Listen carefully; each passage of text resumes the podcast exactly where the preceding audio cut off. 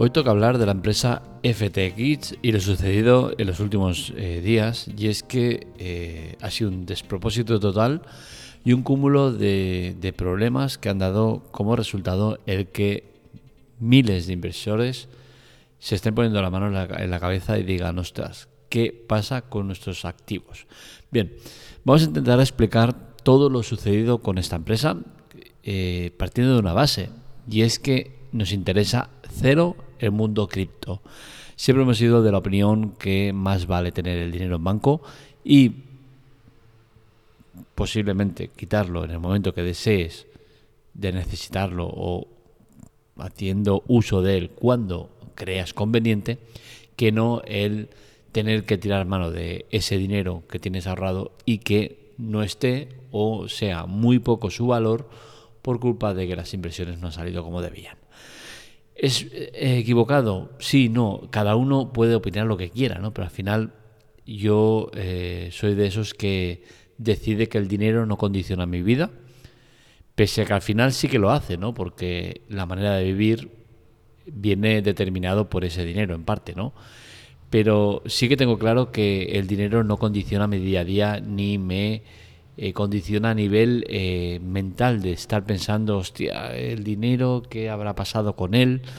Eh, ¿Habrá subido su valor? Tal. No, prefiero tener lo mucho o poco que tenga en el banco ahorrado y saber que está ahí y que en cualquier momento lo puedo coger y hacer uso de él.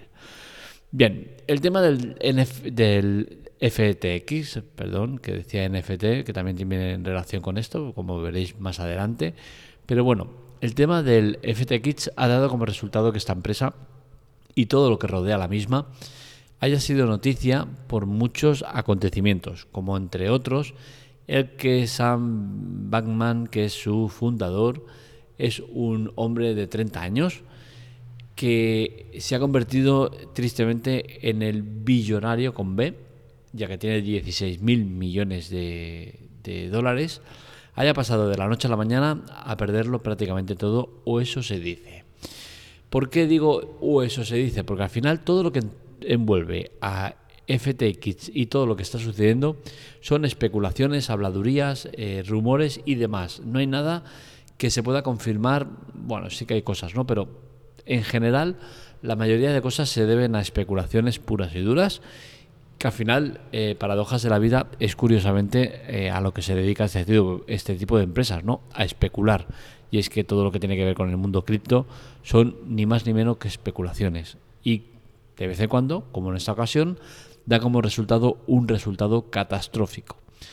Empieza el caos. ¿Quién genera ese caos? Pues bien, el caos principalmente se genera por dos empresas, que son FTX, que es la empresa que ha quebrado, y Binance, que es otra empresa rival que se dedica a lo mismo. ¿Qué sucede? Pues que Binance habla de eh, adquirir todo el, paquete de, de FTX y eso hace que la moneda caiga en picado. Luego Binance dice que no, no, que no, que pasa de comprar y eh, esto da como resultado que la empresa quiebre.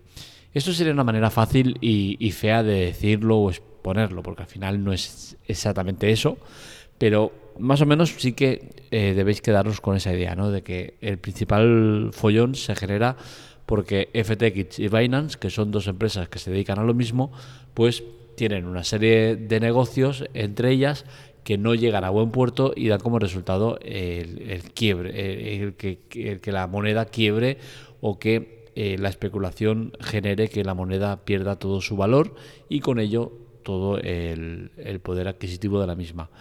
Eh, yo creo que a nivel personal, ¿eh? yo creo que ha sido un movimiento maestro por parte de Binance que lo que ha hecho es minar esta, esta cripto hasta llevarla a la ruina, ¿no?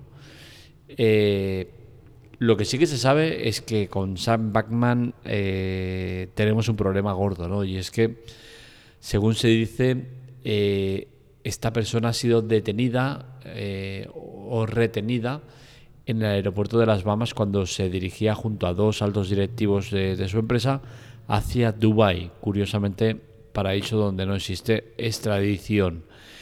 Esto ya deja entrever eh, por dónde van los tiros, ¿no? Ya os digo, a falta de que se eh, acabe de cerrar todo el tema y se sepa qué ha pasado, eh, sí que es cuanto menos curioso ciertas cosas relacionadas con Sam Batman, ¿no? Esta es una de ellas. Otra, el que una serie de tweets en los cuales días anteriores al caos hablaba de que la moneda estaba muy bien, que los activos estaban garantizados, que nadie tenía que, temer por el, devenir de la empresa. Todo este tipo de cosas da como resultado el, que Backman o alguno de su equipo eh, haya borrado esos tweets, lo que deja entender que eh, tiene miedo a lo que pueda pasar. Y es que se habla que muchos afectados por el tema de, de FTX podían emprender acciones legales precisamente por estos tweets en los cuales está eh, diciendo algo que no es cierto. Luego, por otro lado, tenemos el robo, ¿no? Y es que, por si fuera poco, eh, en medio de toda la movida se habla que los 4.000 millones que quedaban eh, de, esta cripto sufrieron un hackeo y, fueron retirados, ¿no? Entonces, falta ver si esto es verdad, falta ver si, si el propio Sam tiene algo que ver en toda esta movida del hackeo, por el tema de, desviar el poco dinero que le quedaba a algún sitio que esté seguro. Falta ver muchas cosas, ¿no? Y al final todo esto supongo que tardaremos tiempo en saber eh, qué ha sucedido exactamente, ¿no? Pero sí que se sabe que Sam Batman ha perdido toda su fortuna en menos de 24 horas, que se le ha detenido eh, queriendo ir a un paraíso fiscal, o eso se habla, eh, y todo lo que ha venido en cuanto a esta empresa y los supuestos negocios, negocios con Binance. Por otro lado, tenemos el tema de los inversores, de los inversores, que quizás es la parte que me da más pena, pero al final tampoco me da tanta, ¿no? Porque al final es lo que digo, ¿no? Yo, eh, todo aquel que, quiera ganar dinero fácil, pues bueno, mira, bienvenido sea, ¿no? Pero asume también los riesgos que conlleva eso, ¿no?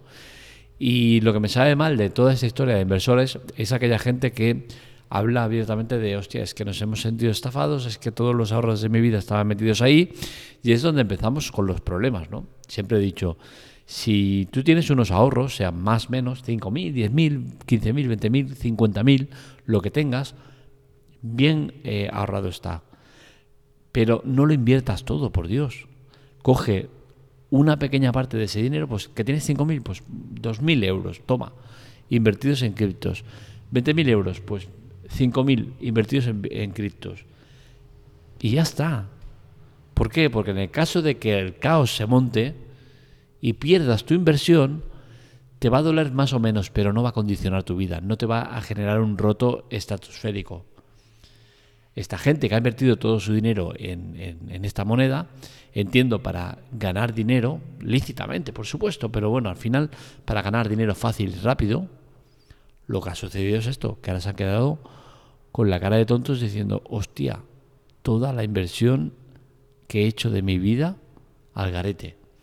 Veremos cómo acaba la cosa, ¿no? Pero bueno, el tema es complicado y, lo más triste de esto es que una vez más, pues las criptos quedan en entredicho, su vulnerabilidad y eh, su poca credibilidad ante un mercado eh, tan volátil quedan más que patentes.